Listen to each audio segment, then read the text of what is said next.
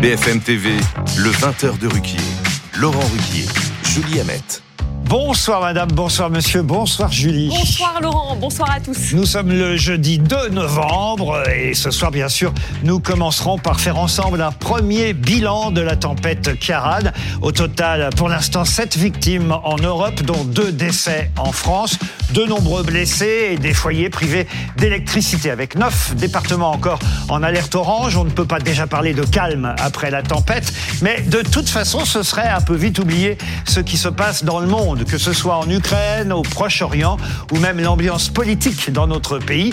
De tous ces sujets, évidemment, nous parlerons ce soir avec notre invité qui sera là dans une quinzaine de minutes, Raquel Garrido, députée de la France Insoumise. Mais avant tout ça, sachez que 43 ans, oui, 43 ans après la mort de John Lennon, cet après-midi, à 15 heures précises, au même moment, partout dans le monde, était dévoilée, grâce à l'intelligence artificielle, une nouvelle chanson des Beatles, Now on Then. Je pas si l'entend derrière moi. Chacun, évidemment, jugera comme il le souhaitera cette nouveauté des Beatles 53 ans après la séparation du groupe et 43 ans après, je vous l'ai dit, euh, l'assassinat de John Lennon. Mais ce soir, Julie, je me disais que la chanson de Lennon dont le monde avait plutôt besoin, c'était évidemment plutôt celle-là.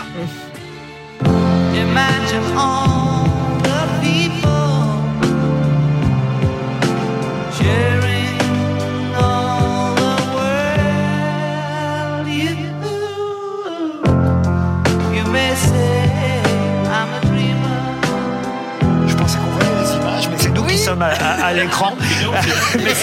c'est moins joli, je pense. Non, ah, voilà, merci. Elles sont là.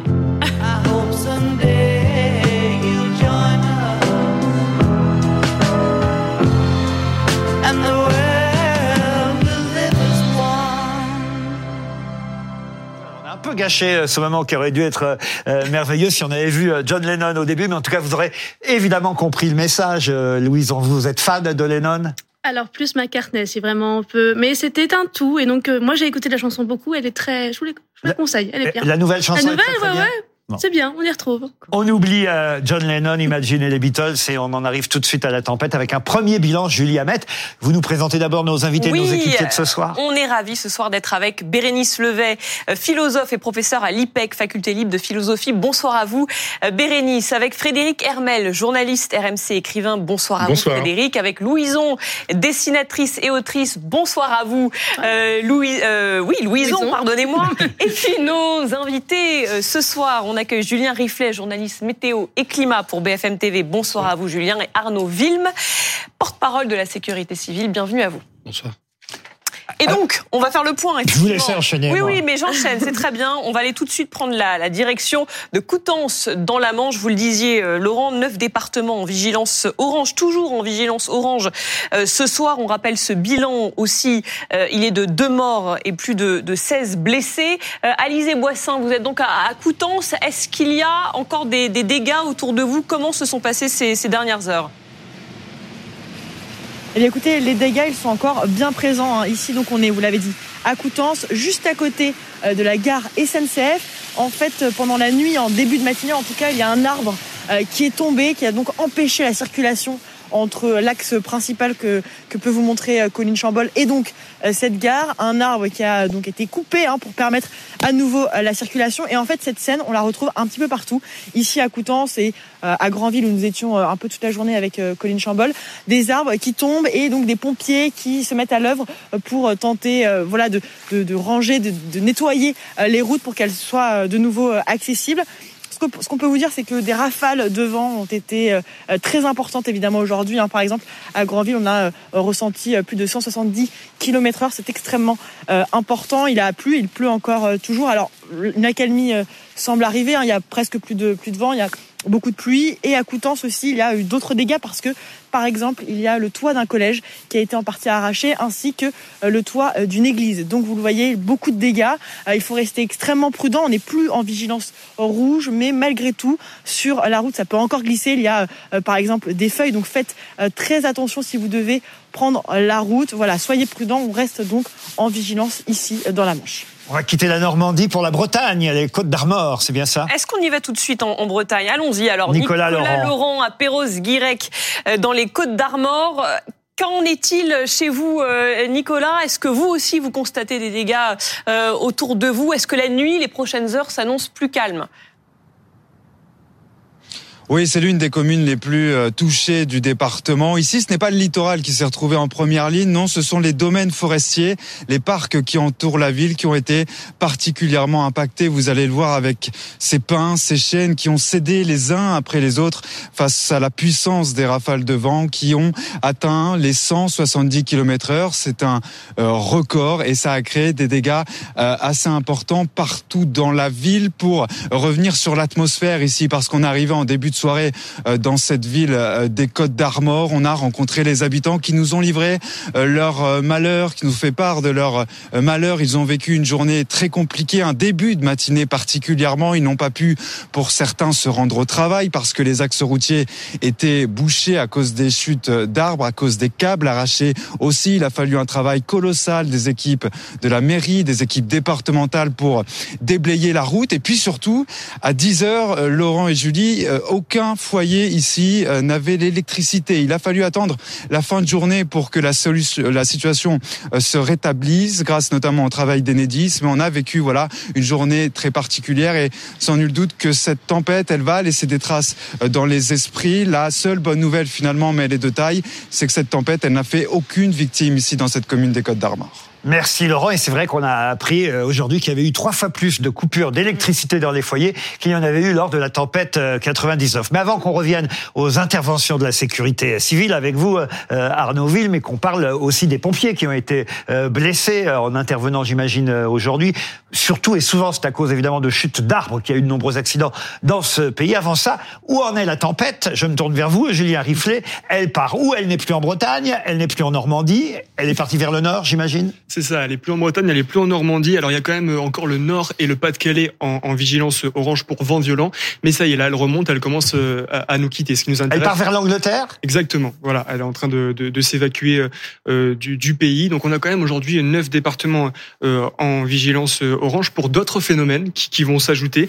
Donc un en orange, c'est la Corse du Sud, car un front froid est en train de traverser. Mais ça n'est plus la tempête Kioran, on est bien d'accord. Voilà, exactement. C'est autre chose. Voilà, mais c'est très important parce que c'est pas fini ces phénomènes météo euh, qui, nous concerne. Donc euh, un département en orange, la Corse du Sud. C'est un front froid en fait qui traverse la Corse. On attend des cumuls de l'ordre de 30 à 50 mm sur la façade orientale euh, de, la Corse et jusqu'à 200 mm sur les plus hautes vallées. Donc c'est à surveiller. également la Corse, les deux départements corse sont en vigilance pluie inondation car sous ces orages il y a des fortes rafales de vent entre 90 et 100 km/h localement 110 sur le littoral et on a également six départements là actuellement en vague submersion les Landes, les Pyrénées-Atlantiques, les Bouches-du-Rhône, le Var les Alpes-Maritimes, ainsi que la Corse du Sud. Alors le vent va se renforcer euh, cette nuit et la forte houle, quand même générée par euh, la dépression Kiran, se propage sur le golfe de Gascogne, d'où ces départements en vigilance vague euh, submersion. On va rappeler que les deux victimes françaises sont un routier qui était sur une route du département de l'Aisne. Son camion a été déporté par le vent. Et un Havre, j'ai une pensée pour mes amis du Havre, ma ville natale, un Havre, qui a chuté de son balcon parce qu'il fermait ses volets au moment où, j'imagine, il y a eu une bourrasque.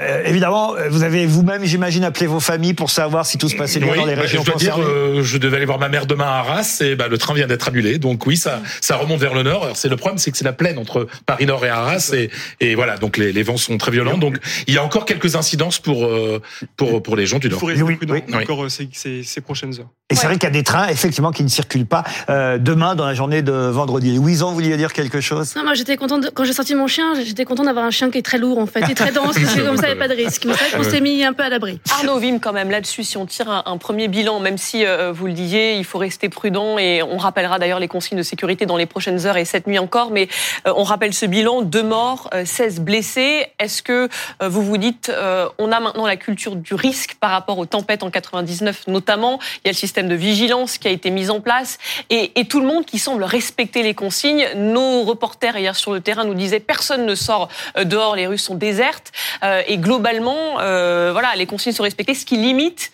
même si c'est deux morts et c'est blessés, c'est dramatique, ça limite aussi le bilan humain. Oui, effectivement, il y a deux, deux, façons de voir les choses. Soit on voit la bouteille à moitié vide, soit on la voit à moitié euh, pleine. Euh, en l'occurrence, c'est vrai que le bilan victimaire, euh, on peut quasiment le, le, le, consolider puisque la tempête est en train de quitter le territoire. C'est deux personnes euh, décédées, malheureusement, six urgences absolues, donc des victimes graves, et 35 blessés légers, beaucoup de dégâts. Mais c'est vrai que si on se compare aux années 99 et la fameuse tempête Lothar qui avait fait près de 80, enfin qui avait fait 92 morts et des milliards de dégâts, ou la tempête Xintia en 2010 euh, qui a fait 52 morts mmh. et également des milliards de dégâts. Euh, Aujourd'hui, on est dans une situation globalement euh, satisfaisante. On a une culture de renforcement du risque et effectivement, on a quand même déployé 20 000 hommes euh, sur le terrain, prépositionné beaucoup de moyens. Combien d'interventions à peu près aujourd'hui, par exemple? Là, on est à 10 000 interventions à peu près. 10 000 interventions 7 500 ah sur la, la, zone ouest. J'en étais resté à ce midi à, à 3 500 interventions. Non, non ça, ça, ça, a augmenté dans l'après-midi, mais il y a aussi beaucoup d'opérations d'ouverture de, de voies routière, puisque le, le, le, principal danger sur les tempêtes, c'est les arbres hein, qui, qui eh se couchent un peu partout. C'est ce qui s'est passé. Euh, c'est aussi ce qui empêche les équipes d'Enedis d'aller de, aussi vite qu'elles peuvent, parce que je peux vous dire qu'elles sont vraiment mobilisées. Pour remettre l'électricité chez, les gens Bien sûr, évidemment. Simplement, pour accéder à certains sites, il faut euh, que nous puissions leur ouvrir des voies. Donc tout ça prend, euh, prend un peu de temps. Déblayer les routes, évidemment. Mais globalement, voilà, avec le système FR Alert, avec la, la, la, mobilisation de chacun, notamment nos concitoyens qui ont respecté les consignes de sécurité, on arrive à des, des bilans qui sont quand même vraiment moins catastrophique. Mais quand même, juste d'un mot, que, les, téléspectateurs qui nous écoutent quand même en aient conscience, est-ce que les chutes d'arbres là, avec les sols qui restent très humides, restent un gros risque dans les jours à venir? Est-ce que vous déconseillez aux gens d'aller se balader en forêt ce week-end, par exemple? Alors, on va pas confiner tout le monde à chaque tempête. Euh, simplement, par contre, rappeler des conseils, euh, des, conseils de prudence euh, et de bon sens. effectivement, les, arbres sont fragiles suite à la tempête, donc restez à bonne distance. c'est le week-end. On peut prendre la route alors les, les, routes de toute façon sont ouvertes euh, sur autorisation euh, des préfets. Les... Donc si on peut, si c'est ouvert, c'est si c'est ouvert, c'est que c'est qu'on peut prendre la route. Fred Hermel. Oui, je, je, pense que vous avez vu un direct, un duplex avec le correspondant de BFM TV dans le Nord-Pas-de-Calais sur euh, la côte d'Opale, deux gars qui faisaient du windsurf. Est-ce qu'on peut pas finalement mettre des amendes à ces personnes qui mettent leur vie en danger, mais qui peuvent aussi mettre vos vies en danger, vous qui potentiellement allez devoir intervenir pour les sauver? Alors, je ne peux pas vous répondre à titre. Euh, mais est-ce que vous avez été choqué en voyant ces images? La réponse, est, la réponse est dans sa question. Lui pense qu'il faut leur mettre des amendes. Ah oui, parce qu'ils mettent en danger euh, les, les, les, camarades de monsieur. Non, mais il y a toujours des, des personnes qui sont euh, attirées par le risque, qui vont aller prendre un selfie devant une vague de, de, de quelques hum. mètres. là, du windsurf avec le. On va faire du windsurf. Bon, il y a des personnes qui, qui aiment les éléments extrêmes et se, se confronter à ça. Euh, on est là pour les, les secourir. C'est très dangereux. Maintenant, notre métier, c'est aussi de prendre des risques. Si on peut éviter de ben prendre des risques pour des comportements un peu absurdes, euh, ça nous arrangerait. Windsurf, c'est vrai. Et autres sorties en mer, on va dire, euh, un peu trop téméraires, ça, il n'y a pas eu. Il n'y a pas eu, mais à ce propos, on a 44 euh, bateaux, embarcations qui ont été localisés en Seine et qui font l'objet d'une surveillance renforcée. Mm. Donc c'est tout un dispositif, si vous voulez, on a agi sur le trafic maritime, routier, ferroviaire, euh, fluviale. Et euh, très honnêtement, le niveau aujourd'hui de gestion des, des crises. Une question, mais je suis surprise qu'on ne parle pas du tout de Paris parce que la nuit a quand même été euh, très mouvementée. Alors peut-être que c'est strictement rien au regard de ce qui s'est passé en Bretagne, et... mais Paris, euh, personne n'en dit rien alors qu'on a passé quand même une nuit ah, assez impressionnante. Ah oui, mais vous dormez mal alors. Ah, bah, ah, bon, oui, oui, moi, oui, je dors mal en effet, mais euh, mais euh, c'était tout à fait incroyable, quoi. Ça pénétrait. Euh, bon, moi, je dans la fenêtre ouverte, qui plus. Ah bah voilà.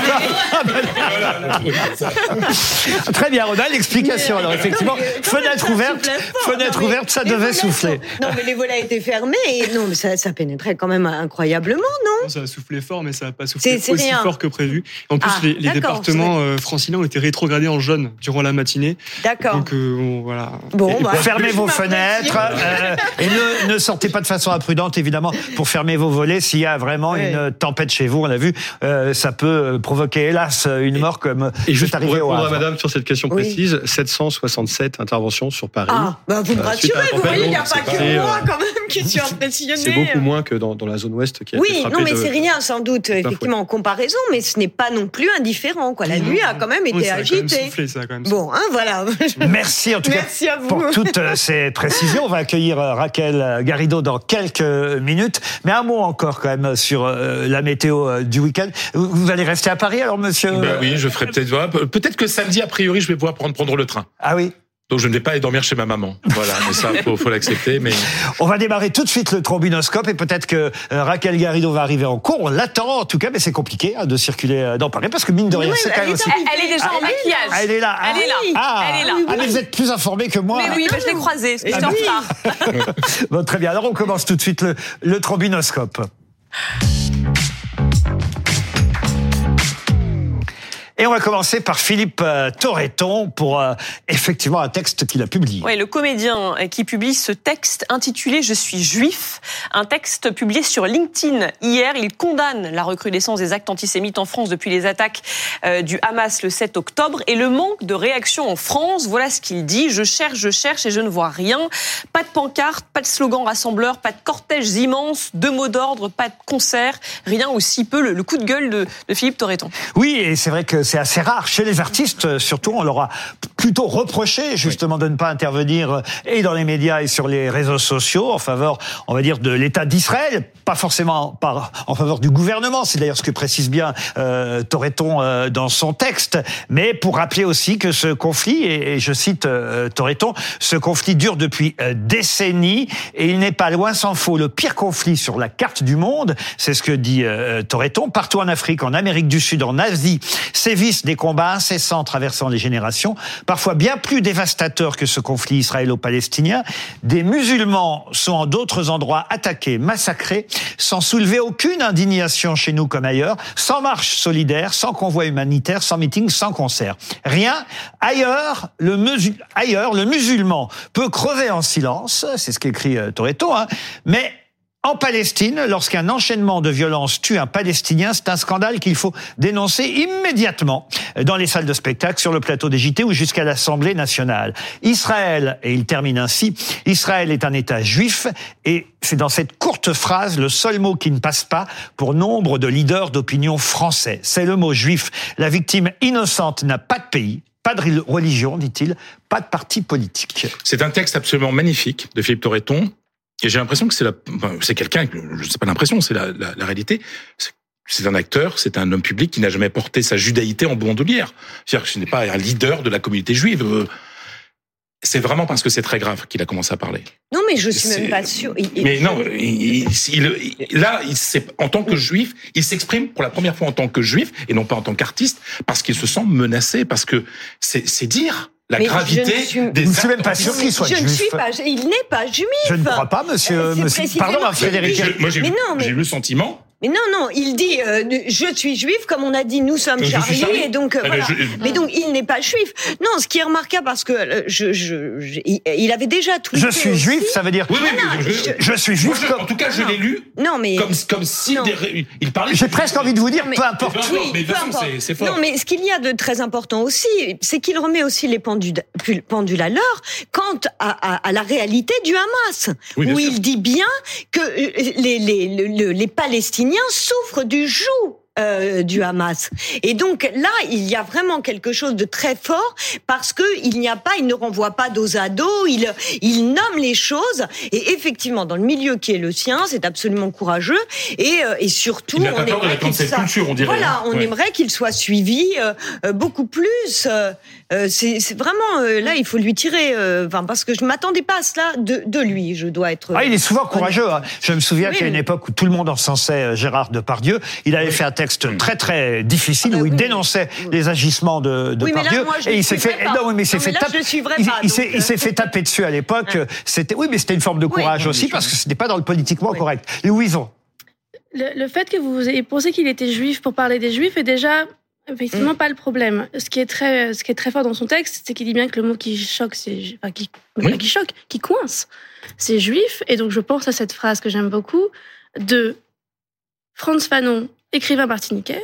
Quand vous entendez dire du mal des juifs, tendez l'oreille, on parle de vous. On l'a rappelé cette phrase dès, dès, dès hier. Mais elle marche à chaque fois de depuis trois- Fanon, vous avez abso- absolument raison. D'ailleurs, le texte de Toreton rejoint un, un texte, et plus qu'un texte, même peut-être on va voir euh, ce monsieur qui est suédois, mais d'origine yéménite, qui s'appelle Yuay Hamed, et qui lui aussi a laissé un message, euh, on va dire, du même contenu hier, qui rejoint celui euh, de Toreton. Il s'adresse aux pays arabes. Il dit, mais où étiez-vous au cours de la dernière décennie, lorsque euh, l'Arabie saoud- saoudite euh, se soutenu par huit pays arabes, a tué 400 000 Yéménites. Euh, et, il donne différents exemples. Des centaines de milliers d'Arabes en Syrie, en Libye ont été tués. Il dit mais où étiez-vous? Mais quand 7000 Arabes sont tués par des Juifs qui défendent leur droit à l'existence, vous vous révoltez, vous vous fâchez, vous prenez d'assaut les rues à l'est et à l'ouest, vous brandissez le drapeau palestinien, vous condamnez la terreur, vous appelez au cessez-le-feu. Pourquoi donc dans un cas et pas dans l'autre? C'est exactement ce que dit euh, aussi euh, Toreton. Bienvenue Raquel Garrido euh, sur ce plateau. Vous attendez parce que j'imagine que vous avez tout à l'heure on, on, parlera évidemment de la France insoumise, on parlera évidemment de votre situation au sein de ce parti. Vous êtes député, je le rappelle, mais vous avez lu forcément le texte de Toreton. Qu'est-ce que vous en pensez? Alors celui de Toreton, je ne l'ai pas lu, mais celui que vous venez de de lire, je, je l'avais observé et je, je trouve malsain de reprocher à quelqu'un de pas se mobiliser à tous les coups. En réalité, personne d'entre nous ne se mobilise à tous les coups. Euh, il se passe un tas de choses horribles. Euh, par exemple, dans le cas de la guerre de l'Arabie Saoudite contre le Yémen, effectivement, c'est euh, c'est un drame avec euh, des famines, des millions d'enfants qui ont été euh, jetés dans la famine. c'est nous, la France, hein, quand même, qui, a, qui avons armé l'Arabie Saoudite pour un certain nombre d'armes dans ce conflit-là. Comme et tout le monde. Hein. Comment ça, comme, bah, tout, comme le tout le monde Enfin, euh, tout le monde vend des armes à tout le monde, de toute façon. Donc, euh, euh, Non, on de, je pense, ou, pas très ou les Américains comme des remarque. armes. là. euh, voilà. Je pense que nous, les citoyens français, on a notre mot à dire sur le fait de savoir si la France respecte les traités internationaux.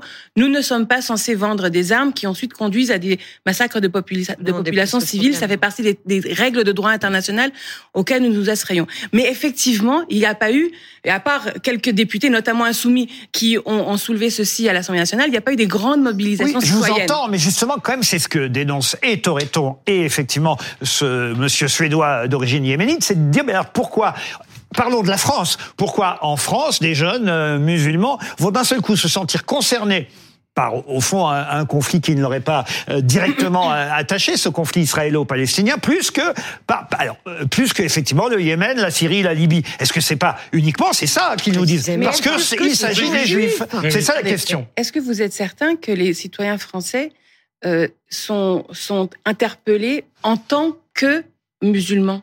Est-ce que même. ce n'est pas pourquoi? Pourquoi Bah, vous c'est ce qu'on lit, c'est ce qu'on voit sur Mais les réseaux alors, sociaux. Et moi, je vous constate. invite. Alors, alors, moi, ce que je constate, c'est qu'en fait, les Français, dans leur écrasante majorité, considèrent qu'une victime civile palestinienne, c'est la même chose qu'une victime Mais civile tout le monde, israélienne. tout le monde, arrêtez on est d'accord, on est d'accord. Bon sang. Mais pourquoi Mais- vous mais énervez, que- madame? Mais parce que vous avez entendu Emmanuel Macron qui vient euh, à la face du monde déclarer cela. Mais tout le monde est d'accord. Et Israël, le, le premier, une vie égale une Euh, vie. Ce n'est pas ça On qui a été dit par le gouvernement de Netanyahou. Il faut, il faut reconnaître Mais si, que le ce n'est pas la gouvernement de position actuelle mais du une- gouvernement une vie égale israélien, une madame. vie. Mais non. Alors, si on est tous d'accord pour dire ça. Oui, on et- est tous d'accord, et Israël aussi. hein. Eh bien, dans ce cas-là, il faut accepter que ce qui mobilise euh, chacun quand le jour on va à une manifestation, Non. et j'invite d'ailleurs largement, et je vous invite à venir le samedi manifester pour la paix euh, en. Israël et Palestine, parce que plus de Français nous seront dans la rue, peut-être plus de chances nous avons que feu. Bon, je pense qu'on le en président ensuite. Macron on n'appelle pas nous tous au cessez-le-feu. C'est tout. Alors, votre manifestation, c'est bien pour appeler au cessez-le-feu. donc, dans ce Israël cas, a le droit de se défendre. Dans ce cas, si vous considérez qu'il ne faut pas cesser le feu, dans ce cas, je suis navrée de vous dire que votre raisonnement conduit à Non. considérer que Mais certaines une victimes guerre mais civiles fait nécessairement des victimes. C'est donc, fatal. c'est bien ce que je dis, c'est que vous considérez que certaines victimes civiles Mais sont non, obligatoirement que la guerre est- tuer. est légitime. et là, je ne peux pas vous suivre et je pense que la majorité des Français ne vous suivent pas. L'ONU parle d'un risque de génocide en ce moment à Oui, mais Gaza. Ce sont les termes employés par l'ONU. Mais Voilà. non, mais y a on sait ce que c'est, justement, on sait ce que c'est qu'un génocide. Un génocide, c'est la volonté d'éliminer un, un peuple. Il n'y a pas de volonté d'éliminer un peuple. Il y a, il y a la volonté d'atteindre le Hamas. C'est autre D'éliminer un groupe terroriste. Mais oui. Alors on y reviendra, vous le Oui, savez on tout à l'heure, puisque le- euh, Raquel Garrido reste avec nous jusqu'à 21h. On est un peu allé vite sur ce sujet, Oui, ce oui, débat qui tout de suite euh, crée, crée- Mm. crée des étincelles, euh, évidemment, mais on y reviendra puisque on, on va rester ensemble pendant plus de 30 minutes, mais on va continuer à regarder les visages de notre trombinoscope. Vous n'êtes pas obligé de réagir à tout, je vous rassure, euh, Raquel Garrido. Encore que le prochain visage va peut-être vous faire Oui, réagir. C'est celui d'Anne Hidalgo. Voilà, la maire de Paris qui est en ce moment en Polynésie française, un voyage présenté comme officiel par son entourage qu'elle a prolongé ensuite pour des vacances et qui lui est attire les foudres de son opposition de droite qui critique son bilan carbone. Et je cite, ça vadrouille aux frais des Parisiens. Alors oui, je trouve qu'ils sont un peu durs. Pour une fois, je vais défendre euh, Anne Hidalgo. Ah. Qui... Mais oui, parce que euh, on aime bien euh, taper sur Anne Hidalgo. Il faut quand même dire les choses. C'est devenu une ambulance sur laquelle tout le monde euh, tire. Elle le cherche bien quand même. Je devrais même dire un, un taxi sur lequel tout le monde tire, parce qu'on ne peut pas monter dans un taxi à Paris ou dans un Uber sans que quelqu'un vous dise ah Anne Hidalgo, Anne Hidalgo. Alors, même si vous n'avez pas envie de la défendre, vous finissez par la défendre parce que quand même, il y a un moment donné, il faut se calmer. Est-ce qu'elle n'a pas le droit de prendre quand même trois semaines de vacances? En plus, finalement, elle devait aller euh, là-bas. Là où je rejoins peut-être l'opposition municipale, c'est que effectivement, je suis pas certain que ce soit une experte en termes de plage de surf pour savoir si euh, le surf peut euh, se passer là-bas pour la prochaine compétition. Qu'est-ce que Elle- vous dites? Elle est pas toute seule là-bas, elle est avec son adjoint au- justement au JO, elle, elle est entourée. Elle Eh est ben, pas... Merci, vous tombez dans mon piège. vacances, c'est bien d'être avec plusieurs. Vous tombez dans mon piège parce que là, pour le coup, c'était euh, un argument pour la défendre. Parce que croyez-moi, si moi je vais en vacances, je pars pas avec mes adjoints. Parce Vous que connaissez ça, pas son adjoint, c'est plus des ça. Vacances du tout, vous voyez. Excusez-moi, mais enfin, il y a, il y, a, il y a des ingénieurs pour... euh, Voilà, parce que c'est vrai qu'il y a des les compétitions de surf de, de- des Jeux Olympiques de Paris vont se dérouler là-bas. Franchement, la ficelle est un peu grosse. Est-ce que Anne Hidalgo a besoin d'aller vérifier que tout va bien dans la préparation des, de, des plages et des, de, de, de la flotte là pour la compétition? Bah, Et puis en plus, et comme, par hasard, la mer. et, et- et comme par hasard, C'est quand même juste à côté, il y a des vacances.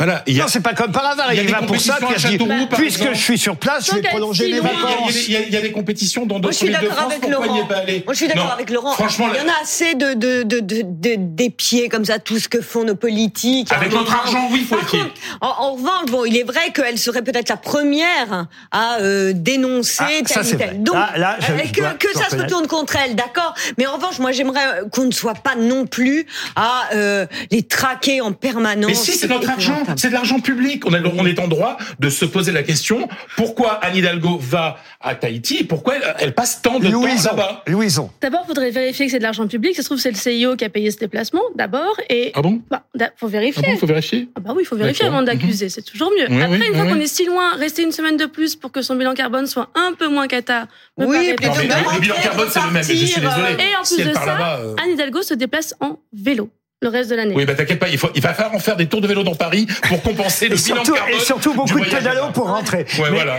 On va passer au visage euh, suivant. Je vous interroge pas sur euh, cette affaire que vous trouvez ridicule, j'imagine. Non, je pense que c'est important de s'occuper euh, des deniers publics. Cependant, ce que j'aurais à reprocher moi à Anne Hidalgo, c'est qu'elle est quand même dans la probablement la ville la plus riche du pays, avec peut-être Neuilly, enfin voilà, certaines villes de l'Ouest des Hauts-de-France. Et en- à l'inverse, je trouve qu'elle n'en fait pas assez pour aller chercher l'argent là où il est, dans les grandes entreprises. J'ai l'impression que, en fait, le vrai maire de Paris, c'est LVMH, euh, et j'ai l'impression qu'elle ne fait rien pour que les gros partagent avec les petits. Il y a encore trop de gens dans la rue à Paris, trop de misère, trop de Parisiens euh, qui souffrent, qui payent Et pas trop de dettes. Et trop de dettes aussi à Paris. Non, pas forcément. Paris- ça, Paris, ça- il est ça- pardon, mais pour, euh, investir dans des dans des infrastructures publiques, c'est pas c'est pas une difficulté. Paris a des moyens et moi je trouve qu'Anne Hidalgo était peut-être un petit peu euh, un petit peu timide pour aller chercher l'argent là où il est. Bon, écoutez, elle va rentrer, vous lui direz. Et on passe au troisième euh, visage, celui de quelqu'un qu'on connaît pas encore très très bien d'ailleurs. Le ministre du Logement, il s'appelle Patrice Vergrit. Vergrit, ministre chargé du logement, donc parce que la trêve hivernale a commencé hier, Laurent. Oui, exactement. On ne peut plus expulser qui que ce soit jusqu'au printemps et c'est tant mieux évidemment pendant cette trêve hivernale. Mais il y a un deuxième sujet qui concerne Patrice Vergrit, parce qu'avant d'être ministre du logement dans ce gouvernement, il a été aussi maire de Dunkerque. Maintenant, il est maire adjoint parce qu'il est euh, ministre. Mais en tant que maire de Dunkerque, on parlait de, Paris et, parfois de la circulation difficile euh, qui est reprochée à Anne Hidalgo. Eh bien, lui, à Dunkerque, il a rendu les transports en commun gratuits. Et ça fait cinq ans que ça existe à Dunkerque. Il y a un bilan, aujourd'hui c'était dans le journal La Croix, un bilan tiré sur euh, le fait que depuis cinq ans, les transports en commun soient gratuits là-bas. Quand même, quand les politiques font quelque chose de bien, euh, je trouve qu'il faut le signaler parce que c'est quand même une initiative rare. Quelques villes depuis vont essayer de faire, enfin, ont annoncé qu'elles allaient faire euh, la même chose, mais les transports gratuits dans une ville aussi grande que Dunkerque, c'est assez rare. Oui, je connais bien Dunkerque, bien entendu, c'est ma région, euh, ça marche. Il faut reconnaître que ça marche, que beaucoup de gens ont laissé la voiture. Euh, après, euh, c'est Dunkerque et puis les, petites villes au- autour, etc. Et, et ce sont des bus. Hein. Et ce qu'il y a de bien, c'est que ça marche vraiment, c'est-à-dire que l'offre de gratuité va en même temps avec des bus qui arrivent à l'heure. Parce que c'est pas, on- désolé de reparler de Paris. À Paris, c'est un drame quand on essaie de prendre le bus. On sait jamais quand on va, on va, il va arriver. Donc, oui, ça marche et ça prouve que quand on offre un service qui fonctionne, un service public qui fonctionne, eh ben les gens sont prêts à l'accepter. On passe au visage suivant, celui d'un écrivain, Kevin Lambert. Oui, le Canadien qui a remporté cette semaine le prix Décembre avec son roman Que notre joie demeure, une fiction sur la chute d'une architecte accusée de chasser les pauvres de Montréal. Alors ce n'est pas tant le sujet du roman que je n'ai pas lu, euh, c'est plutôt la polémique qu'il y a eu autour de lui, qui n'a pas empêché d'ailleurs d'avoir ce prix, à Kevin Lambert. Il est de Montréal et c'est un écrivain euh, qui, euh, il faut le dire, pour que son roman fasse un peu parler, a, a révélé je sais pas si c'est lui d'ailleurs ou son éditeur, mais a révélé qu'il avait eu affaire à ce qu'on appelle, j'ai toujours du mal avec euh, ce terme, comment vous dites? Sensitivity readers. Voilà, sensitivity readers. C'est-à-dire que ça, ça, se fait maintenant, on fait relire son livre par quelqu'un qui va dire, attention, euh, là c'est pas bien, c'est pas... Ça risque d'offenser telle minorité. C'est discriminatoire, là il y a une minorité qui va pas être contente, là il faut changer ceci, là il faut changer cela. Et ça avait créé euh, une polémique parce qu'il y a Nicolas Mathieu, qui est un écrivain qui a eu le prix Goncourt en 2018 euh, c'était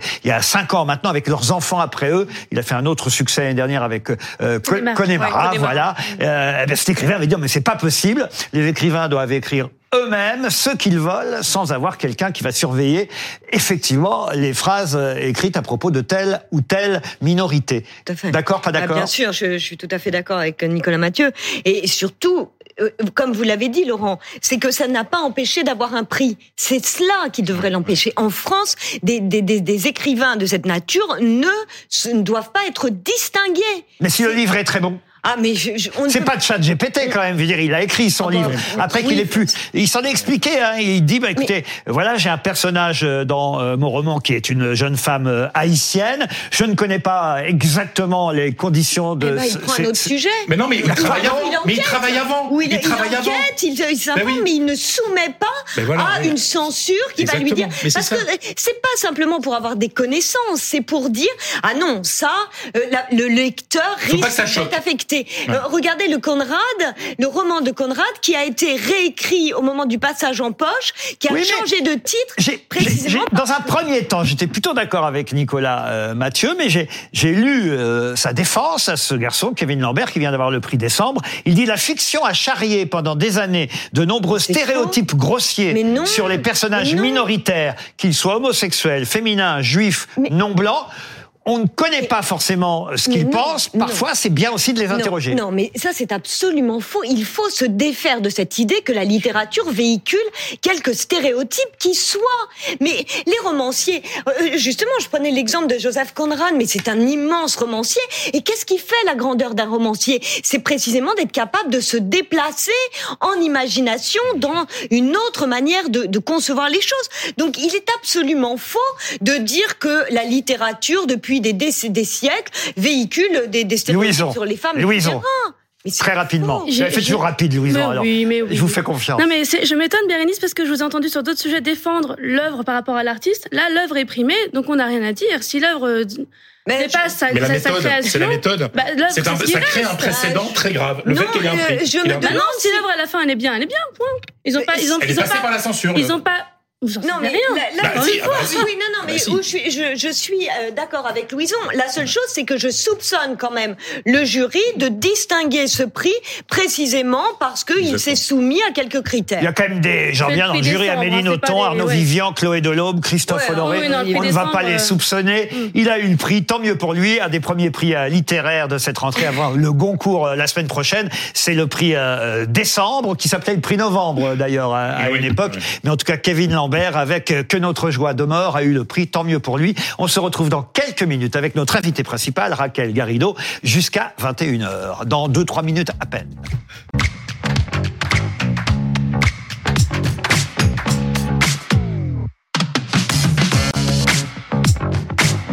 BFM TV, le 20h de Ruquier. Laurent Ruquier, Julie Hamet. Bonsoir ou rebonsoir si vous êtes avec nous euh, depuis 20h euh, avec Julie Hamet. Nous allons évidemment continuer à commenter l'actualité du jour, mais nous allons le faire particulièrement en compagnie de notre invité jusqu'à 21h, Raquel Garrido, députée euh, France Insoumise, qui a déjà participé au trombinoscope il y a quelques minutes. On a entamé un débat avant l'heure même. Merci en tout cas d'avoir accepté cette invitation. Ce soir, il y avait une manifestation place de la République, manifestation. Alors est-ce qu'on peut dire d'ailleurs, est-ce qu'on peut continuer à appeler ça, oui, manifestation manifestation pro-palestinienne. Ça vous va comme comme terme Ce n'est pas faux que c'est en soutien aux populations civiles de Gaza, mais, mais il faut quand même être honnête et, et reconnaître que ce sont des manifestations pour la paix. Le principal mot d'ordre, c'est cesser le feu. C'est ce qui fait le point de jonction de toutes ces associations, syndicats, partis qui euh, appellent à des mobilisations citoyennes pour que, en fait, le gouvernement français et le président de la République en particulier reflètent ce qui est la position majoritaire des Français. Voilà. Mais est-ce qu'une vraie manifestation pour la paix serait pas une manifestation où effectivement il y aurait euh, des personnes qui seraient plutôt, euh, on va dire, pro-Israël? Parce que là, on a quand même le sentiment que dans ces manifestations-là, on a beaucoup quand même de manifestants anti-Israël. Une vraie manif qui dirait oui, on veut la paix, mais qui, on va dire, réunirait les deux religions. Euh, moi, je voudrais quand même dire une chose, c'est que demander à vouloir la paix, dans la situation actuelle. On a suffisamment reproché aux Juifs pendant la, Seconde Guerre de s'être laissés aller conduire à l'abattoir sans rien faire. Moi, qui suis spécialiste d'Anna Arendt, elle n'a cessé pendant toute la guerre d'appeler les Juifs à se constituer en armée pour qu'ils répliquent en personne à euh, l'atteinte qui leur était faite. Et là, on demande à Israël, qui maintenant, donc les Juifs constituent un peuple, et on leur demande, bah, finalement, après ce qu'ils viennent de subir, je ne sais pas, il faudrait diffuser quotidiennement des images, rappeler sans cesse qu'ils viennent de subir, et on demande à Israël, bah finalement, cessez le feu, euh, on, arrête la guerre et euh, ne cherchez pas à vous défendre. Vous avez été attaqué par un groupe islamiste et euh, 9000 morts pour l'instant euh, à Gaza, 3760 enfants. Je rappelle que ce sont les chiffres donnés par le Hamas. Mais il y a des milliers de morts, des vous bombardements, la technique du bombardées ces derniers jours à, Gaza. Vous, vous connaissez la technique du le problème, c'est que euh, les, les, armes sont dans des endroits qui sont effectivement euh, qui euh, contiennent des, des, civils. Donc c'est une stratégie, mais il n'y a pas de bonne solution en l'occurrence. Mais en tout cas, la solution n'est pas dans l'appel à la. Qu'est-ce que vous répondez à Bérénice Levé Il y a clairement des, des gens en France qui ne sont pas pour la paix, qui sont pour la violence, la guerre, la, répression. Euh, si c'est de la violence. la justice. Que tuer, des gens, tuer des enfants, c'est de la violence. Moi, je ne souscris pas à la C'est ce qui s'est passé aussi, pardon, en Israël et, et, et, tuer des enfants plus directement, j'ai envie de dire, oui. puisque, pardon, hein, il y a une petite nuance. Il y a, il y a effectivement la façon dont, dont, alors, un mort est un mort, côté israélien comme côté palestinien, un civil, euh, un enfant palestinien comme un enfant israélien, c'est une victime de toute façon. Mais c'est vrai aussi, c'est vrai qu'il y a la barbarie aussi, la façon dont les choses sont faites. On a, vu quand même des images et des témoignages terribles de ce qui s'est passé en Israël. Le, 7 octobre. Et ce qui n'empêche pas d'être pro-palestinien, pardon. Le, hein. le 7 octobre, euh, il s'est produit un acte de terreur absolument ignoble. On est d'accord. Ignoble. Qui, qui, qui, qui, ne sera pas oublié euh, pendant des siècles. C'est 1400 personnes tuées, des enfants, avec toutes les, les, les horreurs qu'on a pu voir. Et bien évidemment, que c'est absolument inhumain c'est inacceptable, euh, c'est du terrorisme, c'est du terrorisme islamiste, enfin tous les, toute la terminologie, ce sont des crimes de guerre, peut-être même des crimes, contre, l'humanité.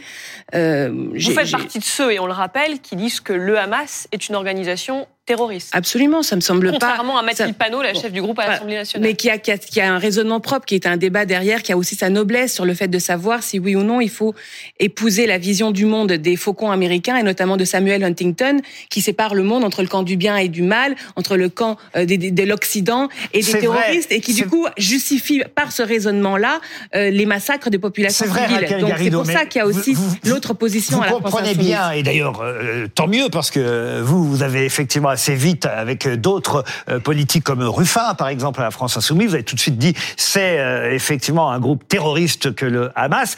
Et on entend d'autant mieux aujourd'hui votre défense justement du peuple palestinien, vous, Ruffin et quelques autres à la France insoumise, mais vous n'êtes pas si nombreux quand même. La, la tête pensante, c'est Mélenchon qui quand même encore aujourd'hui a fait, a fait un tweet, on va y venir. On, on, on vous entend d'autant mieux, vous, sur la cause palestinienne, que vous avez d'abord condamné ce qui s'est passé là-bas en Israël. C'est pas le cas de tout le monde. Donc comprenez effectivement que quand on voit dans la, dans la manif euh, des, des, voilà certains, euh, j'ai pas j'ai pas tous les noms, j'ai pas fait une liste, hein, mais certains de vos camarades à la France insoumise manifester pour la paix. On a un petit doute parce que dans un premier temps, ils n'ont pas condamné à ce point. ils ont condamné à leur façon, mais ils n'ont pas condamné comme il le fallait avec les mots qu'il fallait. Et les mots ont leur importance. Condamné avec les mots qu'il fallait euh, l'acte terroriste du Hamas. C'est d'autant plus important d'être audible dans la condamnation de la riposte israélienne qu'elle provoque énormément de morts et que c'est la situation actuelle. Euh, moi, j'ai fait le point aujourd'hui, avant de venir, sur les positions des différents membres de la NUPES, France Insoumise, Parti Socialiste, EELV et Parti Communiste. Et que ce soit sur le cessez-le-feu, que ce soit sur la libération des otages, sur le blocus de Gaza, sur l'accès des secours, donc la question du couloir humanitaire, sur la question de la solution à deux États, sur la question de la fin de la colonisation, en fait, on est tous d'accord. Et, je dirais même que c'est une position qui va même au-delà de la NUPES, puisque quand j'ai écouté le président Jean-Louis Bourlange euh, lundi dernier à l'Assemblée nationale. il, il, il, vraiment, il véhiculait. Qui est voilà. Qui est, donc c'est la position française, on va dire historique, classique, et c'est celle qu'on a envie d'entendre portée par le président Macron, qui c'est vrai jusqu'à présent a été trop tendre. Il faut le dire, trop tendre avec euh, Netanyahou. Netanyahou, c'est un gouvernement raciste qui a une vision euh, vraiment ethniciste, c'est-à-dire dans, dans, dans, la façon, dans sa vision du monde, il y a même un, un, un terrain religieux. Il, a, il, il estime que ce sont des peuples des Lumières versus des peuples des, ténèbres, etc. Tout est fait pour déshumaniser euh, le peuple palestinien. Et ça, nous les Français, nous ne pouvons pas l'accepter. Madame, vous iriez à une manifestation pour la paix organisée par des organisations juives? Bien sûr. Quelle question? Bah, C'est la question que je vous pose. Et c'est tout à votre honneur. Mais je trouve que vous allez... votre sous-entendu est bizarre. Non, pas du tout, pas du tout, parce que moi je vais vous dire, il faut arrêter de voir le monde à travers la religion des gens. Et je trouve, et je, je non, vous parce dire, que là, ce sont des manifestations attendez, et je, pro-palestiniennes. Une, une, attendez, une, je, une manifestation vous donner... pour la paix, puisque vous dites que la manifestation palestinienne de samedi, mm. elle est pour la paix. Oui. Donc la, la, la, question me semble légitime. Une manifestation pour la paix organisée, par exemple, par le CRIF. Est-ce que vous y seriez et, et, même, je, vous, je vais peut-être vous l'apprendre, mais il y a même des organisations juives qui appellent samedi à la manifestation qui font partie du collectif, des nombreux collectifs. Uniquement organisés par les organisations je ne sais pas, Je ne sais pas si ça vous a échappé, mais de nombreux, nombreux juifs sont pour la paix. Et de nombreux juifs critiquent fermement la position de Netanyahou, et notamment chez les familles des otages. Parce que voyez-vous, la politique actuelle de, de l'armée d'Israël semble ne faire, un gouvernement du non national semble, semble, totalement, semble totalement nier euh, la, la, la, la, question de la survie, des chances de survie euh, des otages euh, israéliens, plus de 200 otages, et notamment des neuf otages français. Donc moi, ce que je vais vous dire, c'est que je trouve qu'en ce moment, on parle trop de la religion des gens. On, on, on, on part du principe que les gens ont telle ou telle position parce qu'ils sont juifs. ils ont été tués parce qu'ils étaient juifs, hein, vous savez les victimes. Je, je vous parle de la France là. Là, je vous parle de la France. Je, je ne veux pas que la France devienne cet endroit. Moi, moi je viens d'Amérique du Nord. Je suis arrivée en France à 14 ans. En Amérique du Nord, la société est organisée par communauté. Non, mais là, tu en es tout à fait d'accord. Et moi, je suis pour cette France où, en fait, je m'en fous de savoir c'est quoi votre religion. Je ne veux pas que votre position sur ce conflit naisse d'un a priori le religieux. Je ne veux pas qu'on assigne à résidence tel ou tel Français en fonction de sa confession. c'est toxique. Autant je peux vous rejoindre sur ce point, mais vous savez très bien qu'aujourd'hui, combien sont mobilisés précisément contre les Juifs. Notre problème aujourd'hui en France, c'est l'antisémitisme. Combien sont mobilisés contre les Juifs, Mais l'antisémitisme n'est pas la réalité. Il y a, plus de 800 actes antisémites. Je rappelle le chiffre, plus de 800 actes antisémites voilà. qui ont été Et ça, c'est pas une mobilisation. Et ça, ce n'est pas une mobilisation. Ça, c'est un délit qui doit être poursuivi et condamné conformément à la loi. Vous pouvez pas dire que c'est une mobilisation contre contre ce qui se passe en Israël, des actes antisémites. Mais il y a une confusion. Je voudrais vous, entendre au moins. Non, je voudrais au moins vous entendre sur une chose, c'est que vous savez parfaitement que quand bien même on arriverait à résoudre le conflit israélo-palestinien, eh bien, rien ne serait tari du problème de, de l'antisémitisme en France et à travers le monde. Alors, concédez-moi cela. Et que actuellement, ce qui mobilise et combien vont être présents à votre manifestation simplement pour des raisons justement d'antisémitisme. Eh ben, je, moi, je pense que, ça si va madame, très important. Madame, si vous allez jusqu'au bout de votre propre on a raisonnement, Thomas, on laisse parler on, a entendu Thomas. Pardon. si vous allez jusqu'au bout de votre propre raisonnement, qui conduit à dire que dans l'histoire profonde de ce pays, il y avait de l'antisémitisme. Bon, vous, vous, ah bah c'est plus le même aujourd'hui. Hein. Ah mais aujourd'hui c'est plus le même. Aujourd'hui c'est plus le même. Vous le... arrêtez justement avec ce problème parce que c'est cela qui vous empêche de voir la réalité de la montée de l'antisémitisme en France. C'est de croire qu'il y a non, ce, ce, il n'y a plus d'antisémitisme. de ne pas pour tenter de vous en prendre aux, simples citoyens qui essayent d'utiliser le seul outil qu'ils ont, qui est de manifester pour la paix. Quel autre, quel autre outil, vous madame, très bien. Qu'est-ce que vous, proposez à celles et ceux qui veulent la paix? Ce n'est pas votre cas, vous l'avez dit, vous n'êtes pas pour non, la mais paix. Je pense pas mais celles et ceux qui, comme moi et comme la majorité des Français, sont pour la paix, vous leur proposez de faire quoi? Exactement Non, je ne pense pas que la majorité des Français soit pour la paix. Eh la majorité des Français sont derrière Israël. Vous trompez sur ce que sont les Français. Vous trompez. Les pour les Français, une victime, une victime, un enfant palestinien, c'est égal à une vie mais pour, mais, israélienne.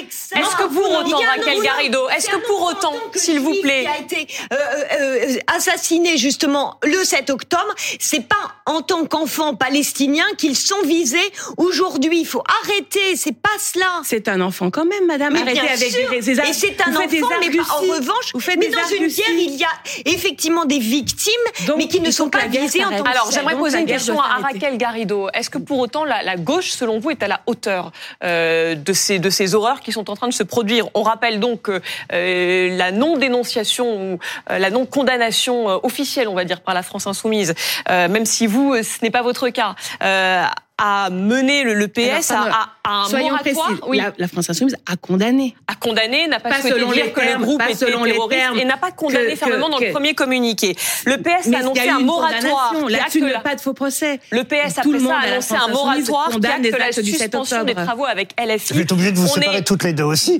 C'est quand même terrible. Non mais voilà, est-ce que la gauche selon vous est à la hauteur? Ça a mené à des divisions au sein de la NUPES, euh, au sein de Je la de LFI également Est-ce que la gauche je, est à la je hauteur crois, je crois que je, je vous en ai fait la démonstration et je suis allée vérifier. Je pense que rien n'empêche que la NUPES parle d'une seule voix à propos de ce qui se passe aujourd'hui à Gaza et nous devons le faire. Ce n'est pas le moment de cliver, ce n'est pas le moment de se singulariser, c'est le moment de travailler ensemble et même, je Et le dis, ont au-delà de la. NUPES. Au-delà de la NUPES. été suspendus avec la France insoumise. Eh bien, moi, je constate que, pas comment dire, c'est plus qu'un constat. Comme 150 autres députés, j'ai été élu sur un mandat clair. La NUPES, c'est quoi la NUPES? C'est deux choses. C'est un programme, d'abord un programme euh, qui rompt avec l'épisode antérieur de la social-démocratie, Hollande, etc. Ce programme, il nous engage. Et la deuxième chose qui nous engage, c'est une stratégie de rassemblement. Un député NUPES, il reste député NUPES, quand bien même les états-majors font des bisbilles. À l'égard de notre électorat, nous avons une éthique. Nous avons un mandat. Ce mandat, c'est de protéger, défendre le programme et de protéger la stratégie de rassemblement qui, au demeurant, est la seule qui peut nous, nous amener victorieusement à 2027. Alors, parlons- Raison supplémentaire de la maintenir euh, et de la protéger. Parlons de la NUPES alors. Ouais, Dans quel parti vous allez atterrir alors? Chez Europe et Écologie Les Verts, au Parti Socialiste? Parce qu'ils vont peut-être vous virer là, à la France Insoumise. La réunion a eu lieu. Euh, cette réunion, on devait vous reprocher peut-être euh, des paroles que vous avez eues trop vives vis-à-vis euh, de Jean-Luc Mélenchon, ou en tout cas de la ligne du parti. Non, alors d'abord, non, il n'y a pas eu de, vous avez de été telle convoqué. réunion. Vous savez que vous allez être convoqué. non, je sais que certains euh, chefs du, de la France Insoumise ont dit dans, dans le Parisien la semaine dernière que j'allais être convoqué pour être euh, peut-être puni. Euh, ce n'a pas, ça n'a pas été le cas. Alors peut-être la semaine prochaine, euh, si jamais j'en ai des détails supplémentaires. Vous Mais en, appréhendez en tout petit peu, non, non, pas du tout. Non, ce que je regrette en revanche, c'est que moi je trouve que la discipline comme ça, c'est pas la façon mature de d'aborder les éventuels désaccords politiques. Parce qu'il y a des désaccords. Euh, D'abord, il y en a toujours eu chez nous, mais en plus, nous sommes maintenant le premier parti de la gauche. En quoi vous n'êtes plus d'accord avec Jean-Luc Mélenchon D'ailleurs, pour nos téléspectateurs qui suivent pas forcément euh, toutes les arcanes de la vie politique euh, française, et qui savent pas forcément ce que vous lui reprochez vous à Jean-Luc Mélenchon, et pourquoi on vous tape sur les doigts aujourd'hui? Alors, le premier point Ça sur vous lequel peut-être de le répéter. non, bah, mais- non, mais parce qu'évidemment, c'est un chemin de crête, parce que moi, je plaide pour l'union, je plaide pour l'union de mon propre mouvement.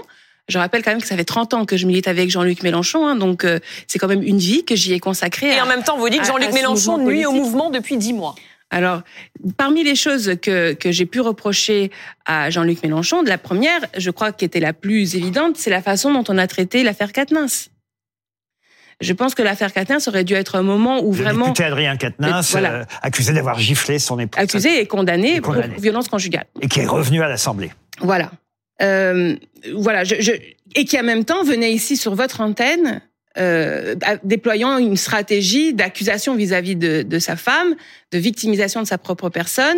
Et ça, c'est contraire à tous nos principes féministes. Donc là, il y a eu quelque chose qui, qui je, ne suis Un pas la premier seule. point de hein. rupture. Un vous. premier point de désaccord franc. Euh, ensuite, pendant le mouvement des retraites, cette affaire Catin, ça a continué de nous polluer, puisque je rappelle qu'au deuxième jour de débat euh, sur les retraites, euh, il a été décidé par justement ses soutiens que Adrien reviendrait dans l'hémicycle. Certains des collègues l'ont applaudi au jour numéro 2 du débat sur les retraites. Et ensuite, pendant les retraites, au lieu de concourir à, à ce puissant mouvement de fédération qu'il y avait en France autour, euh, enfin contre la loi euh, de retraite à 64 ans, 93% des actifs étaient unis sur la même orientation. J'ai trouvé que euh, nous avons mis des coins, c'est-à-dire nous avons cherché à cliver alors que c'était un moment de, de, de important qu'il fallait gagner par une stratégie euh, d'unité. Et notamment, je pense, moi, qu'en février, on aurait pu voter, euh, passer au vote sur l'amendement de suppression de l'article 7, qui était l'article qui prévoyait la durée d'âge légal à 64 ans, parce que nous étions peut-être majoritaires dans l'hémicycle. Et comme on l'a vu ensuite le 16 mars, puisque toutes les, les députés autour de, du LR Pradier, en fait, s'apprêtaient à voter contre, euh, on était majoritaire. C'est d'ailleurs pour ça qu'il y a eu un 49-3 le 16 mars. Donc là, bon après vous allez me dire c'est peut-être pas des choses euh, très graves, mais, en toute hypothèse, il y a toute hypothèse, ça, mais il y a, des, ce que j'ai regretté aussi, c'est que j'avais pas l'impression qu'on aidait à l'unité de la NUPES, du pays, du mouvement syndical. Est-ce qu'il n'y a pas aussi une critique juste et à votre patron lui-même, votre patron lui-même, quand vous dites la France insoumise a été structurée comme un outil de campagne présidentielle pour Jean-Luc Mélenchon, ça ne peut pas durer comme ça. Est-ce qu'il y a une trop forte concentration, en gros, de, de, de, la France insoumise autour du personnage Jean-Luc Mélenchon? Moi, j'ai toujours dit, enfin, que faire une campagne présidentielle, c'est un moment d'extrême discipline. Et il faut, reconnaître que nous étions très bons pour faire cela. Euh, l'équipe autour de Jean-Luc Mélenchon s'est spécialisé dans le fait de faire campagne à la présidentielle et avec les résultats que l'on sait, qu'on a vus et qui sont, sont bons. Cependant, je pense aussi qu'entre élections présidentielles, si on veut avoir d'autres ambitions, par exemple les élections euh, territoriales intermédiaires, et surtout si on veut se pérenniser dans l'avenir, il faut un autre type de structuration. Je pense qu'il fallait demander Vous êtes favorable à ce que Jean-Luc Mélenchon soit encore candidat à la prochaine présidentielle ou pas? Jean-Luc Mélenchon a dit qu'il ne le souhaitait pas lui-même. Et moi, je vous y croyez? Alors attendez, je vais vous dire quelque chose. Vous là, vous, vous, vous parlez à la personne qui peut-être défend le plus le programme, son premier chapitre et sa première ligne qui est la sixième République. La République. La cinquième République, pour moi, c'est une monarchie présidentielle. Cette, cette quête du pouvoir de l'Élysée est toxique. Sauf que justement, je, pour quelqu'un qui prône un changement de République et plus de démocratie euh, pour un pays, on a l'impression que cette démocratie-là n'existe pas trop au sein du parti, donc c'est pas rassurant. Exactement. Non, mais moi, je, voudrais quand même poser aussi. Ah, en effet, vous êtes d'accord avec ça. Je la réponse, la réponse, peut-être, la réponse. Je, je, je pense que ce qui est important pour 2027, c'est qu'on sorte du schéma d'être de vouloir être monarque à la place du monarque. Et donc moi, ce qui va m'intéresser, c'est qu'on arrive d'ici à 2027 à dire et à avoir un processus pour déterminer qui sera notre candidate ou notre candidat pour l'Élysée, mais aussi pour Matignon, mais aussi euh, comment, comment on solidifie ce programme de la Nupes pour en faire le, le, le contrat de gouvernement pour les 577 candidates et candidats. Voilà, c'est l'idée de la team, l'idée de l'équipe, l'idée de collégialité. Et effectivement, je pense que c'est utile pour la NUPES, c'est utile pour le pays et c'est utile pour la France. Je, donne la parole, je vous donne la parole. J'ai juste une dernière question. Après, je donne la parole à Louison, euh, à Frédéric Hermel et à vous aussi, Bérénice. Je vous rassure. Mais euh, quand même, puisqu'on a bien compris, euh, Jean-Luc Mélenchon ne sera pas candidat. Vous le croyez. Euh, donc, vous voyez qui vous comme candidat de la France insoumise? Moi, je suis contre le fait. Pardon. Alors, je, d'abord, je remercie les camarades qui prennent leurs dispositions pour essayer de se construire une épaisseur euh, présidentielle. Vous pensez à Il y a évidemment François Ruffin, Clémentine Autain, d'autres. Et je les remercie. C'est une tâche difficile euh, parce qu'on se prend énormément de coups. L'adversité, ça ne vous a pas échappé, est rude. Euh, nos adversaires, que ce soit côté oligarchie macroniste ou côté extrême droite, sont de mauvaise foi, sont des menteurs, détiennent des médias qu'ils utilisent à longueur de, nos, de journée pour nous taper dessus. C'est ça la réalité du combat. Bon, mais du coup, il faut les remercier, il faut les aider. Et puis effectivement, c'est bien. Moi, oui. Je, je sais, vous êtes vous êtes flatteur, euh, vous êtes très flatteur. On sait jamais. on en a vu d'autres. je vais vous dire, euh, je ne pense pas que la France soit prête à mettre à sa tête euh, à l'Élysée quelqu'un qui est immigré. Ah oui? Je, je ne pense pas. Je suis arrivée en France à l'âge de 14 ans. Je suis devenue française à l'âge de 25 ans. Voilà, à 35 ans, j'ai repris mes études pour devenir avocate. À 48 ans, je deviens députée. C'est un parcours dont je, dont je suis particulièrement fière.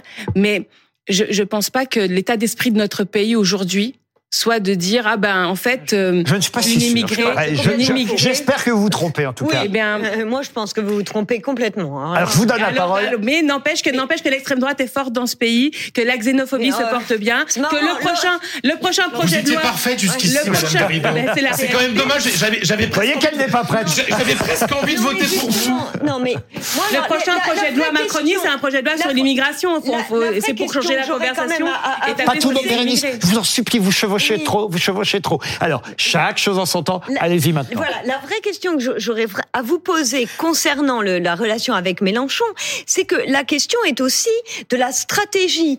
Euh, Jérôme Gage a très bien expliqué que où il se séparait complètement de, de, de Mélenchon, hein, de, il, il, a rapporté un, un échange qu'il avait eu avec lui après les émeutes euh, de, de cet été, et euh, il dit donc Jean-Luc Mélenchon m'a dit qu'il était plus que jamais ancré sur la stratégie du bruit et de la fureur, de la conflictualité qu'il fallait permettre à la situation pré-révolutionnaire de se transformer. Donc c'est cette question. Moi, je voudrais savoir si vous et euh, effectivement Clémentine Autain, François Ruffin, vous êtes sur cette ligne que j'appellerais. C'est pour ça que il y, a un, y a un aphorisme de Nietzsche qui est tout à fait impressionnant, qui s'appelle les natures explosives, où il explique très bien que euh, il y a des, des, des séducteurs habiles qui ont conscience qu'il y a des véritables barils de poule dans un de, de poudre dans un pays et qui euh, sont excités à la vue de la mèche allumée. Et finalement, Jean-Luc Mélenchon, c'est ce qu'il fait. Il allume la mèche et il sait qu'il y en a qui ne demandent que cela, de pouvoir tout faire exploser.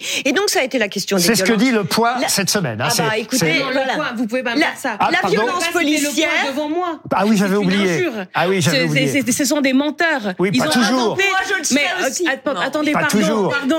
un journal, un hebdomadaire, j'y reviendrai, mais un hebdomadaire qui est capable d'inventer que je ne, je ne m'occupe pas de mes enfants qui n'habitent pas chez moi. Euh, D'accord, voilà. mais bon, euh, non, mais une, ça suffit pas. Tous les hein. n'empêche que, n'empêche que ça a été non, fait. Mais j'aimerais, les journalistes que vous répondiez quand même à cette question, parce que donc il y a eu les violences policières, donc maintenant il y a la question de l'antisémitisme qu'il flatte aussi. Bon, non, mais vous pouvez pas dire ça. Est-ce que c'est cette ligne qui est la vôtre de euh, du On a compris la question, Mélanie Levé. On laisse répondre à quel Garrido. Moi, je pense que parler fort, dans des termes compréhensibles par les personnes qui sont très très éloignées de la politique, euh, c'est une bonne idée. Parce que justement, ce qui nous nuit en politique, c'est le resserrement de l'abstention. Quand vous avez 13 millions de personnes, en plus des 3 millions non inscrites qui ne votent pas au second tour, ça doit alerter tous les républicains que nous sommes. Alors ça, ça c'est pour le style. Mais ce style, il fait réfléchir dans certains cas, et puis dans certains cas, il fait pas réfléchir. Donc, je ne suis pas pour toute, euh, tout, tout, tout, vous voyez ce que je veux dire? C'est pas qu'une question de style, ça dépend ce qu'on met dedans. Et eh oui. Donc ça, met, ça dépend du contenu. Le simplisme à ce moment-là, justement, savoir que il y en a qui demandent. D'ailleurs, euh, alors moi le simplisme, je vais vous dire, j'allais jusqu'au bout. Le simplisme ne me gêne pas. Lors euh, du mouvement ah, des gilets jaunes, lors du mouvement des gilets jaunes, le gilet jaune, quand il arrivait sur sa sur son rond-point, peut-être qu'il arrivait sur, le, sur son rond-point avec ses angoisses sur euh, l'islam ou sur l'immigration, mais arrivé sur le rond-point par la discussion avec les autres, il s'apercevait que ce qui était important pour lui, c'était de rétablir l'ISF, l'impôt de solidarité sur la fortune, et d'obtenir plus de démocratie avec le RIC, référendum d'initiative citoyenne. Donc là, il y a un changement qui se fait dans la lutte par des choses simples. Moi, ça me va parce qu'on est dans un moment, euh, ces moments-là de, de mobilisation, de, de débat rude, où on avance aussi. Oui, il faut donner la parole aux autres. C'était un moment, un moment, je trouve, d'émancipation qui doit nous renseigner sur comment on doit faire aujourd'hui. Quand c'est la jeunesse des banlieues, là, euh, vous croyez que c'est très euh, légitime de alimenter leur simplisme. Laissez vos camarades parler aussi. Louison, Louison qui n'a quasi rien dit. Louison. Je suis là. non, mais je, je vous écoute et, et, et, sur beaucoup de choses, je, je, je valide et, je, me reconnais dans une certaine forme de, de... Mais moi, moi je, je, suis à gauche, mais pas, pas jusqu'à cette gauche-là. Mais il y a quelque chose qui pourra jamais marcher, qui pourra jamais, enfin, me faire voter pour euh, votre patron, comme vous disiez, c'est pas votre patron. Je le Merci. Euh, c'est que justement, il y a cette, cette, ce petit euh, et, et, vous êtes volontairement ou pas dans un déni de, euh, on ne parle pas de l'antisémitisme qui est, qui est flatté chez les uns et les autres parce que l'antisémitisme est partout, quelle que soit la couche de population, l'endroit. Il y a un antisémitisme et le jour j'étais d'accord avec Raphaël Antoven, ça m'a fait du mal, vous savez vraiment parce que c'est pas mon genre. Mais il dit l'antisémitisme disparaîtra avec l'humanité. On sera toujours il y aura toujours quelque chose à flatter. Et votre patron, le sait très bien. Et depuis trois semaines, il va faire des petits appels comme ça du coude. On a vu hier dans le métro des scènes qui, à Paris, des scènes qui sont insupportables, de gens qui sont capables de crier on est nazi, on est fier, à mort les juifs.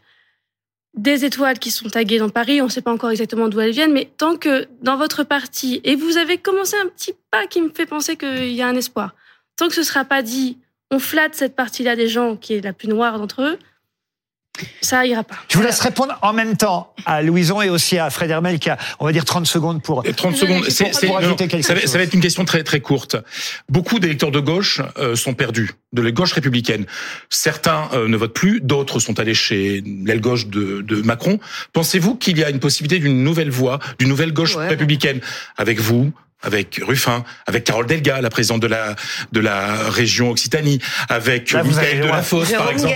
Non, Michael Delafosse, le, le, le, le maire de Montpellier. Vous savez, une gauche républicaine. Serez-vous prêt, prête à sortir de la LFI pour créer un nouveau parti plus rassembleur à gauche Il vous, il vous reste 30 secondes. C'est compliqué. Hein. Vous savez, Carole Delga est contre la NUPES et contre la stratégie du rassemblement. Et en réalité, elle oui, parle mais beaucoup... républicaine. On relance pas. Je ne suis, même sur la laïcité, je ne suis pas d'accord avec elle. Elle finance sur deniers publics des, des, des ostentations euh, catholiques. Elle est aussi clientéliste que d'autres. Et moi, je suis une laïque 100%. C'est-à-dire, je suis pas pour la laïcité à géométrie variable. C'est aussi un désaccord que j'ai avec Delga ou, ou, de la Fosse. Non, je, pense que la NUPES c'est déjà le premier cadre. Évidemment, on peut l'élargir, mais c'est un cadre programmatique. C'est-à-dire qu'il a rompu avec les années Hollande, les années de la social-démocratie. Si on renonce à ça, on renonce à la victoire. Alors, et pour le reste, il ne faut pas non plus laisser,